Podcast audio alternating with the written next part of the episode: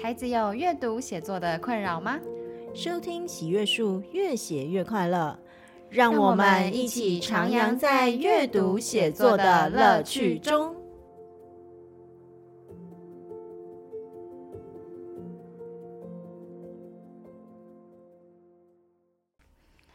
Hello，大家好，欢迎收听本周的越写越快乐。我是冠冠老师，我是梁红英老师。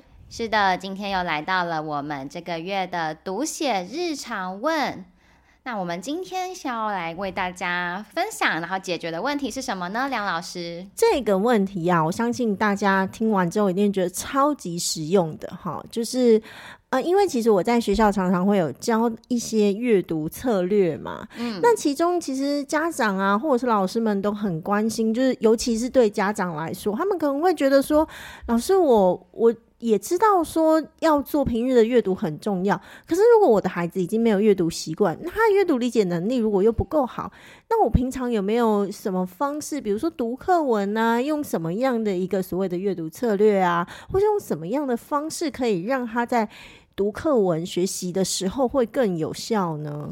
对，我想家长最关心的也就是小孩他的阅读理解能力到底怎么样可以好一点，然后可以帮助到他在学校的学习。是，所以如果孩子本身已经没有非常就从小养成的这种阅读习惯的时候怎么办？其实都还是有一些阅读的方式可以运用。那我们今天呢要跟大家分享的就是一个非常好用的方式，就是预习。那接下来我们下个月就要跟大家分享复习的部分。那所谓预习，大家都知道啊，预习不就都预习吗？可是其实预习的时候，你该做哪些事情？诶，有没有做到？其实也是会有蛮大的落差的。对啊，就是大家都说什么啊，你要书要读哈，就是课前预习，然后上课之后认真听，课后复习，这样就好啦。听起来虽然很简单，但是我觉得我回想我以前当学生的时候。好像讲到预习这个东西，就除了那个我之前有分享过我喜欢的科目，像国文。我拿到课本的时候会先翻过之外，嗯、啊，其他的什么其他科目啊，好像可能就会是老师要我们复预习的时候，就会发一个什么预习单啊，或者是出一些题目什么，然后我们再跟着老师的指令去也试着预习。你这还算是有的，嗯、然后我比你早个 N 年，所以我们那个时代根本没有预习单这种东西。我本人几乎从不预习的，我也就是跟你一样，就是在课堂上面。就是可能先翻过课文这样子的程度而已，所以其实以前我都听人家讲说什么要预习，我想说要预习什么东西，这甚至是我自己在当老师的时候啊，我都还不特别去注意到预习这件事情的重要性。可是后来在推广阅读的时候啊，就发现哎，其实这是一个蛮好用的一种阅读策略。对，所以今天也要来跟大家分享这个部分。对，就是像我们现在在当老师，在教读写的时候啊，因为会有蛮多一些知识性的书，或者是一些教我们如何教学，或是一些关于各种知识的书需要去读，就不是那种我平常会看的小说啊、散文啊那种文学类的书籍。那这种书呢，因为以前可能没有人教过我们怎么看，所以一开始的时候就会想说，哦，就是这么厚的一本，我要把它全部看完吗？我要从第一章开始慢慢翻吗？就一开始其实没有办没有办法太去掌握到。那我就是后来有慢慢找到一些方法。那我最近呢也在网络上看到一篇还不错的文章。那这个作者叫做哈利读书，他就写了一个，他说他读了一篇文章叫做。如何记住你读过的书？那它里面就有一件事情，我觉得跟今天的主题很有关系。嗯，对，他在说，因为很多时候呢，我们把那个书翻翻翻翻完了，然后要你立刻讲你到底从里面学到什么，好像会啊，绝大多数人会卡住，对就是哦，然后很多东西飘过，嗯、但你一直很有收获，对，不知道该怎么讲，对，没错。好，所以它其实里面的，我就我就先简单分享，它里面提到的第一个重点是。要去主动阅读，也就是说，你在翻开那一本书之前呢，你必须先对这个主题有你自己的问题，你想知道的事情。嗯、是对。那你有带这个问题进去之后，你就可以更专注在那个书里面那些你重要的想要知道的事情，然后也会找到属于你自己的答案。对，尤其是对于专业的书籍，会蛮需要这样子的。对，我们在看很多比较专业的书籍的时候，我们可能坦白说会去翻这本书，也许我内心已经有一些我想要从里面获得的答案了。对，然后所以说，诶，带着这样子的一个问题意识，希望能够从这里面书里面去获得答案，其实常常会让我们更有收获。对，就是我我这边有一个亲身经历可以分享，嗯，因为我们这一集要讲预习嘛，是。对，那我其实就是会突然想说，哎，预习我不知道要讲什么，所以呢，我就先从查资料开始，嗯，对，那我就走到我们教室那个书柜前面，那我就想说，哦，我现在要来找一些相关的可以跟大家分享的事情，那我就是找到了一本书，好，这本书呢，它叫做。东大生的便条纸阅读拆解术这本书呢，东大生的话就是那个东京大学嘛，嗯、就是日本的第一学府的学生。是好，那我看我看这本书名，我就觉得说，哦，他好像在讲跟阅读理解有关系的事，还有一些阅读方法之类的。那它是拆解术诶，我觉得好像对我们这个主题有帮助，所以我之前没有看过这本书，但我就把它抽出来。那抽出来之后呢，我就是先大概看了它的书腰，然后书封，然后大概看了目录之后，我就是在里面找到了我觉得可以来跟大家分享的东西。嗯，对，因为我就是想说，呃，我我要去找一个书里面的东西，然后是可以让大家知道说有没有什么预习的方式的。对，这个就算是我的问题意识，我有一个想要找的答案。是对。那在这本书里面呢，哦，我目我目前因为我刚找到不久，所以我还没把它读完。那可是我现在已经找到了，很可以跟大家分享的是，在这本书里面的第一个部分，他讲到说啊，就是我们在阅读一本书的时候，他讲的是一本书啦。那他把重点放在，其实呢，重点不是你读书。重点不只是你要去读这本书，而是你阅读前的准备。他说会大幅影响你的读解力，也就是阅读理解力。哦，是阅读前的准备。所以其实阅读前应该要做下哪些准备呢？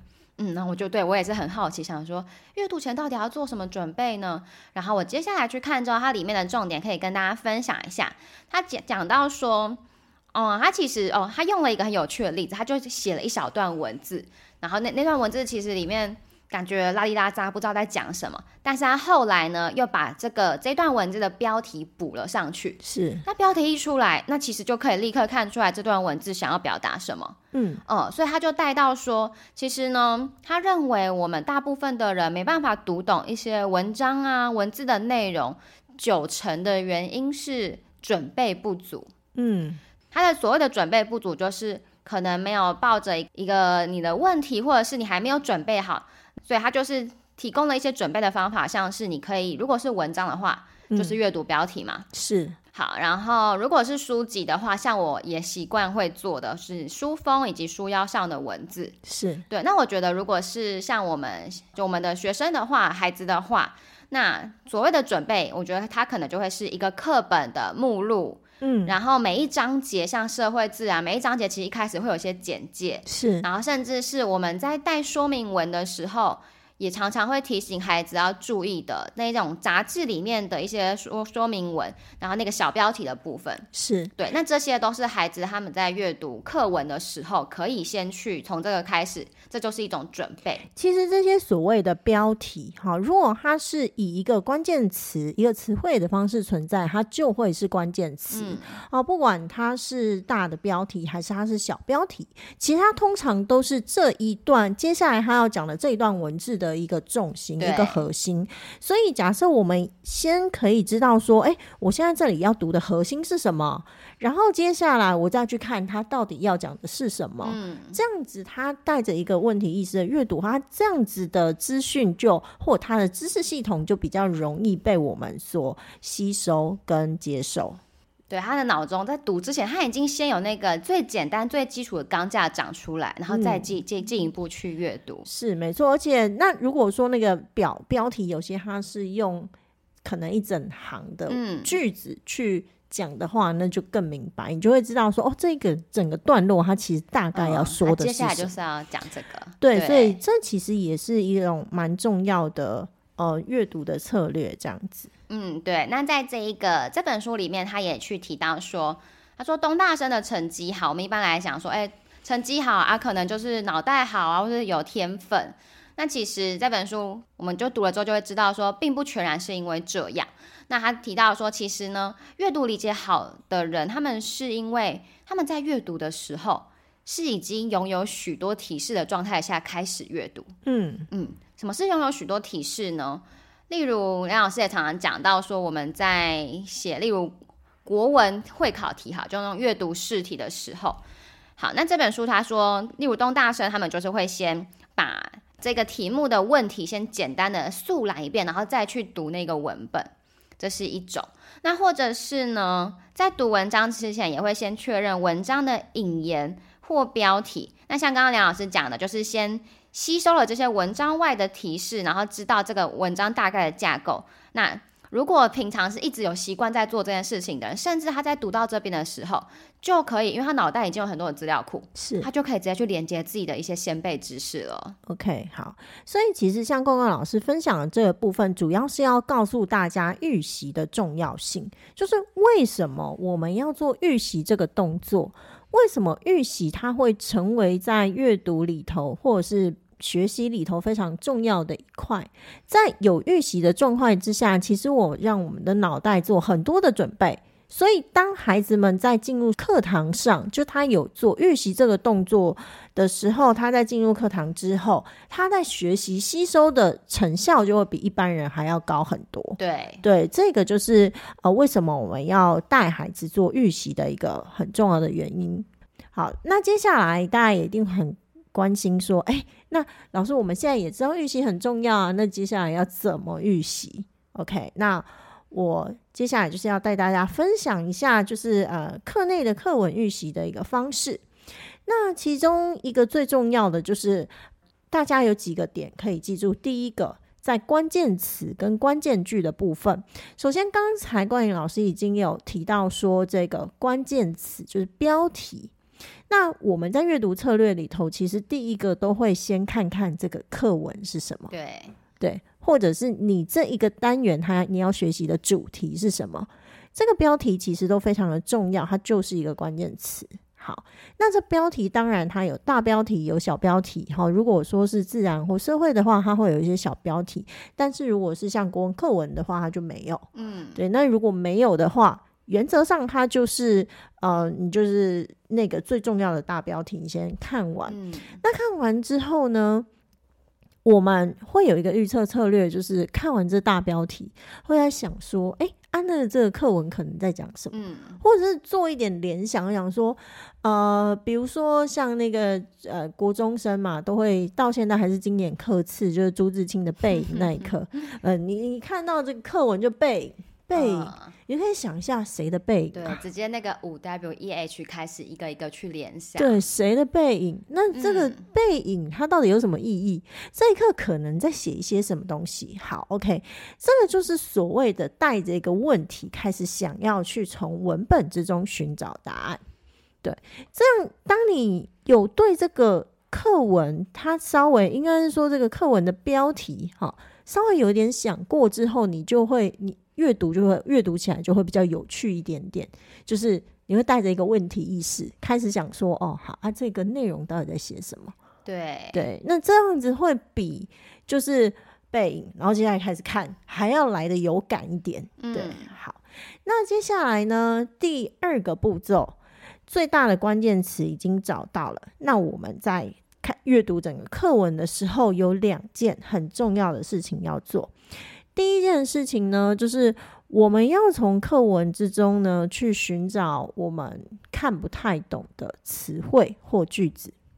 对，尤其孩子，对，那这一件事情非常的重要，因为阅读理解里头啊，我们常常在讲一件重要的事情，就是说，所谓呃阅读理解的训练，诶，应该是说。透过理解发生学习的一个过程，很重要的一件事情是从这个东西我本来不懂，一直到我能够理解。嗯，那学习那个孩子在看课文里头，之之所以他很多东西读不懂，他通常是啊、呃，比如说它里面有很多的关键词汇，他是不知道的，嗯、有些词汇他不知道，所以他会不理解嘛。对，他没有那个先辈知识。对，那再就是有一些句子他不知道。嗯对，好，那这个可能会发生在国文的课文，或者是说像社会科、自然科里面，其实都会有这样子的状况。对啊，然后在阅读那个说明文的时候，就是很多专有名词的部分，他是不懂的。对，像我们上次就有讲到说，那种知识类图书，我们要怎么读懂？其实第一步就是去先圈出你看不懂的概念词汇，然后再去弄清楚，先把那个弄懂。没错，所以呢。我们其实，在学习的过程，最重要的就是要把我不懂的东西弄懂。嗯，可是这里面有第一件事情，就是要那个问题意识存在，就是那哪些我是不懂的。对，你要先找出那些你不懂的。所以呢，这样子的策略，我在提供给学生的过程里头，我都会跟他们说，第一件事情最重要的就是你先看过一遍，然后把你不懂的圈起来。嗯，那要是学生一开始不敢圈出怎么办？哦、因为如果圈出来，就代表他不知道很多事情、欸。哎，我觉得在策略上面就是这样子，就是说这个是你自己读的嘛。嗯，那重点是你就先用，你就先用铅笔圈哦，然后懂了你就可以把它擦掉了。哦，对，如果如果请他们直接一开始就直接用荧光笔圈，可能会觉得有点哦害怕对，这种你知道。原则上，我们在刚开始圈不懂的是不用荧光笔的，嗯、重点才会用荧光笔什么等等之类。这里先用铅笔圈，或者是你可能有一些学生他习惯用一些便条纸来辅助的话，也可以先把不懂的地方问题先写在上面，然后可能就贴在课本的角落啊之类的。嗯，是没错。那我自己在课堂上运用，通常都是让孩子就是用铅笔先把不知道的圈起来。嗯，然后接下来呢，第二个我们可以用另外一种笔。把自己觉得是重点的句子画下来，哦，所以就是自己去找找关键句啊。那找完这些关键句，就是你觉得重要的部分，好，那接下来呢？接下来我们就结束了，嗯，有没有很快乐？对，就这样。就是，这就是做一个预习的动作，所以其实预习并不复杂。对，它就是你可能功课完成之后，然后你在隔天上课之前，你花一点时间做这件事情。对，那可是呢，预习有什么好处？预习完之后，我就会带着一个问题意识进到课堂里头去学习。嗯，那进到课堂里头去学习的时候，我就要注意两件事情。第一个当然就是我不知道的那些词汇。那我们有几种方式？第一个就是，当然我可以去问同学。简单一点的词汇，我可以去问同学，欸，你知道这是什么意思？你知道什么意思？当然，还有一个现在更好的方式，就是你直接上网查。查对对，这个这种自主学习的能力，哈，主动阅读的能力，其实是一个人不断累积自己里面最重要的一种，呃，现在非常重要的一种能力之一。对，自学。对，所以其实那个词汇，你就是先先把它解决掉，好，然后再来第二个呢，就是句子，你也许也可以。在课堂上，呃，就是在课前先问同学，但是啊，绝大多数不会那么认真，对不对？想要跟你聊那个，对，在学校就是聊天都来不及的，还问还问同学功课问题，又不是考试前，是不是？好，所以原则上呢。你就那个句子，你在听课的时候多注意一下，注意一下。没错，你要知道说这不知道，这你知道你不知道这一句喽，那你就听一下老师怎么解释，以及怎么诠释这一句话，嗯、以及那个概念到底是什么意思。那这有一个好处就是，呃。当我没有特别注意到，我不知道这个部分的时候，嗯、你知道那个东西就是会囫囵吞枣，就、啊、就这样子呼稀里呼噜的吞下去之后，其实你后面可能还是不知道。嗯、我觉得这两个会差很多、欸，你有没有问题意识？真的差很多。没错。然后接下来，假设你是已经知道自己这里不知道了，这里就是看不懂。你在上课的时候，是不是就会特别专心的去听？对，因为你上课，你就是要把它搞懂啦。对，那这样子，它会在整个学习上面是会使学习的效能提高很多。嗯，所以其实预习这个动作。坦白说，它本身不复杂，它非常的简单。好，那可是你有没有做这一件事情，却会在却会在我们在学习的时候，因为我们的心态已经不太一样了，态度不太一样了，所以它会变成学习的成效也不太一样。嗯，那影响就会很不一样。没错，那影响就会出来。那再来第二个呢，我也会跟同学们建议，就是说，你第二个你还可以去啊、呃，因为你已经画下一些重点，那你在课堂上。你就注意一下，看你有没有重点抓对。嗯，哎，你觉得的那个重点对老师来讲，到底是不是重点？一个对答案的概念。对对对，一个对答案。然后或者是说有哪些你还没有补充对？那这个东西非常重要，就是说，因为我们在现在啊，就是阅读理解能力啊，我们大家知道就是抓重点。可是其实抓重点，它有的时候是非常主观的。那里面呃，所谓的阅读理解能力可能不太好的学生，他们会有一种状况，就是他们觉得的重点不是老师觉得的重点。对，所以阅读理解能力好的学生，他就越趋于那种精确的重点。那如果差越远的那个就，那这个其实是需要训练的。嗯。那你怎么样去判断你自己阅读理解能力好不好呢？那这就是一个很好的，你知道检视，你就检视一下你到底有没有真的抓到重点。那呃，你。如果愿意做这件事情的话，你后面会发现一件事情，就是你会越来越在意。比如说，哦，我说这句话是重点，老师的认为的重点是哪里？那其实你你抓重点的模式就会越来越趋于老师。对，就趋近于老师，你会开始知道说，哦，其实那个重点它大概会是长这样，它可能会出现在哪一个位置上面，然后大概是怎样的句型语法，哈，其实它会累积起那样子的感觉。对，所以一开始如果我抓的都跟老师不一样，也不用太灰心。没错，就是你只要去注意这一件事情，其实你会越抓越精确。没错，对啊，那如果说，哎，到最后真的抓的非常精确的话，我敢说那些一定都是阅读理解能力很好的学生。嗯，对，所以说，你你们看哦，就是我就我就这么简单。就是啊，两件事情，你在我都会建议学生说，而且你不要尽量不要在，比如说下一节上课，然后上面前十分钟 的下课时间才要预习，你知道这种这种都超级没效率的，好不好？就是预预习的时间最好就是好，比如说我知道这一课上完了，我明天可能要上新课次了，嗯，那我前一天晚上可能花个十分钟把新课次看过，对对，就做做这样子一个小小的功课。然后接下来隔天去 test 一下哈，花个几周的时间，呃，花个几节课的时间，可能去 test 一下，哎，哪些东西不会的哇听懂，然后哎，我的重点有没有，呃，跟老师抓的重点是一样的？对，那当我带着这样子的一个问题意识或者是目标任务在进行学习的时候，通常你就会觉得那个学习有趣多了。嗯，对，就很像是你要自己去课堂上完成一个任务一样。嗯，是 OK。所以其实这个是我呃分享给大家，就是非常简单，可是又非常实用，然后会对学习的成效影响蛮大的一种预习方式。对，那我也想要再小小补充一下，像是我们刚刚讲到，就这几几个简单的步骤。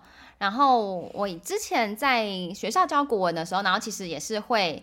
让孩子在进入一个课之前，那这个时候就是我我指定啊，但我我的确是会先请他们去圈出一些生难字词，然后他们可能自己查，然后到隔天到课堂上我们再来一起核对。那或者是我觉得，虽然我不是教社会或自然科目，那我觉得家长在家里陪孩子复习的时候可以做到的协助，可能是在社会或者自然里面有一些概念，有一些东西事件什么真的不懂，看课文不懂，然后。隔天要去听老师讲，可能光听也不一定会理解的话，就是我觉得也可以事先，就是先家长可以协助孩子找一些相关的 YouTube 上面的影片，或者是一些相关的读物，嗯，就一样是那个先辈知识的累积，是对。像我之前在读那个研究所的时候。然后就是因为我我是一个很容易紧张的人，嗯，对，所以可能下一节课要讲到什么文学的理论，然后我我很怕就是比不上大家，所以我就会自己先去试着去弄懂。那虽然还可能没办法立刻弄懂，可是我先有一个模糊的概念之后，然后到到课堂上再听老师讲，再跟同学讨论，就会比较清楚。是，所以说呢，其实以社会自然科的话，就是。嗯，预习的步骤，它可能就会比较像，你还是先把那一个课文的部分看过，然后提出有疑问的地方。那其实社会自然科的话，它有很多的概念，对，家长其实是可以去找一些相关的影片，或者是在军医上面，哎，其实都有相关的影片，你就可以先看过，嗯。我觉得就是大部分人都会觉得复习很重要，我们都把时间放在复习上面，嗯、是是这样。对，可是其实你只要再多愿意花多一些时间，反而在预习上，我跟你说，那个复习起来就省力一百倍。对啊，像我刚刚分享到那个可以用便条纸记录，那在笔记上老师讲的，然后或者是你课堂复习的东西也在笔记上去，那最后你复习的时候，那个便条纸上就是你整个学习的历程。是没错，好，所以在这个地方呢，呃，我们下一下一个月会再分享一下，就是说，哎，复习其实有复习要做的一个重点，嗯、那预习呢，预习其实是要做一个准备。那只要有这样子的准备，实际上你在孩子在学习的时候，他就会产生一个事半功倍的效果。对，那后面呢，我们在复习的时候就可以那个力气就可以在哎，不用花那么多的时间去复习，孩子也许就会更加的清楚，用最有效率的方式去学习。是没错，好，所以其实大家对于学习啊，就是。呃，要知道说，我我实际上今天到学校上课，我们都在吸收某一些知识跟概念。嗯、对，那这些知识跟概念，我们到底如何有效的去吸收？它其实有它的方法。那如果我们在前面多花一些时间去了解，比如说它的背景知识，嗯，OK，或者是说，呃，知道自己孩子有哪些东西是不懂的。把这两个东西都弄懂之后，再进到课堂里头的学习，实际上孩子学习的成效就会变得很好。那这样子他才会等于是说，哎，很多孩子他其实在课堂上放空，除了无聊之外，还有很大原因是因为不懂嘛。嗯，因为他可能就是整个人空白的进到教室里。对，空白进到教室，他是第一次，然后很空白的接触到，对，接触到这样这一些东西，然后。当他非常空白进入到这些东西的时候，如果说那个老师。哎、欸，本身他教学能力很好，可以讲的很清楚的话，嗯、那也许孩子还可以吸收，但不见得每个老师都是这个样子的，对不对？对，那又或者是说，哎、欸，那个孩子他自己本身学习能力很好，他第一次空白进到教室里头，他就他就可以哇，把老师说的吸收的很好。可是有一些人，他就是当他空白的时候，老师给他百分之百，然后他只能吸收百分之四十五十，这都是很正常的状态。嗯，所以所以说，我们就是利用预习的时候把。自己垫高一点点，对，然后对，接下来你在课堂上的那种学习才有可能会达到，就是更充分的学习。是的，嗯，好，那今天就是跟大家分享了所谓的预习，听起来简单，但其实里面呢，就是我们要去做的一些小小的动作是什么？那就是希望今天的这一集节目对大家有帮助。嗯、那现在也是学期刚开始嘛，所以我们。就是还有很多时间可以让孩子去培养这个预习的习惯。没错，其实有一些读书的好习惯，我们一刚开始只要能够建立起来，而且呢，教他怎么做，花一点点时间力气下去做，嗯、实际上就会有非常的好的效果。所以最后再帮大家 review 一遍啊，我们预习很简单。如果说是国文科的话，就请孩子可能标题先看到，看标题的时候想一下这一课可能在。在讲什么？嗯、然后接下来带着这样子的问题意识去阅读。那阅读完以后呢？他要呃阅读的中间，他可以只阅读一次，也可以阅读两次。嗯、OK，好。那如果阅读两次的话，在阅读第一次，先圈出自己的不会的一些生难字词，对，然后呃可以自己去查，可以去问。那接下来句子的话，就把它留在课那个课堂之中，然后。去注意到说，诶，这个句子到底是什么意思？好，所以这是第一件事情。那第二件事情就是画下你觉得的关键句，然后一样画下关键句以后想一下哦，所以这个关键句是什么意思？然后接下来到课堂上再去核对一下，当老师讲解的时候听听看，诶，你认为这个关键句是不是真的是老师最后教的那个关键句？对，好。所以有没有非常的简单？好呢，那如果是社会自然科的话，一样就是先知道说我们这次要教的一些核心概念是什么。嗯、那如果孩子对于某一些概念有特别的不懂的话，可以上网去查询相关的影片，嗯，先大概了解一下。是是是，快速的给他一些背景知识，让他知道，然后之后再进行课堂学习，其实那个学习的成效就会差很多了。好。那我们就期待下一次的我们的精彩丰富的 podcast 吧。那我们今天就先到这里，我们下次见喽，拜拜拜拜。本节目由喜悦树制播，喜悦树是一个专门提供中小学生阅读写作课程的单位。我们的节目越写越快乐，会在每周五中午同步更新于 First Story、Spotify。Apple Podcast、Google Podcast 等各大平台。欢迎大家继续收听，喜欢的话也可以订阅并开启小铃铛。今天的节目就到这里，我们下次空中再会。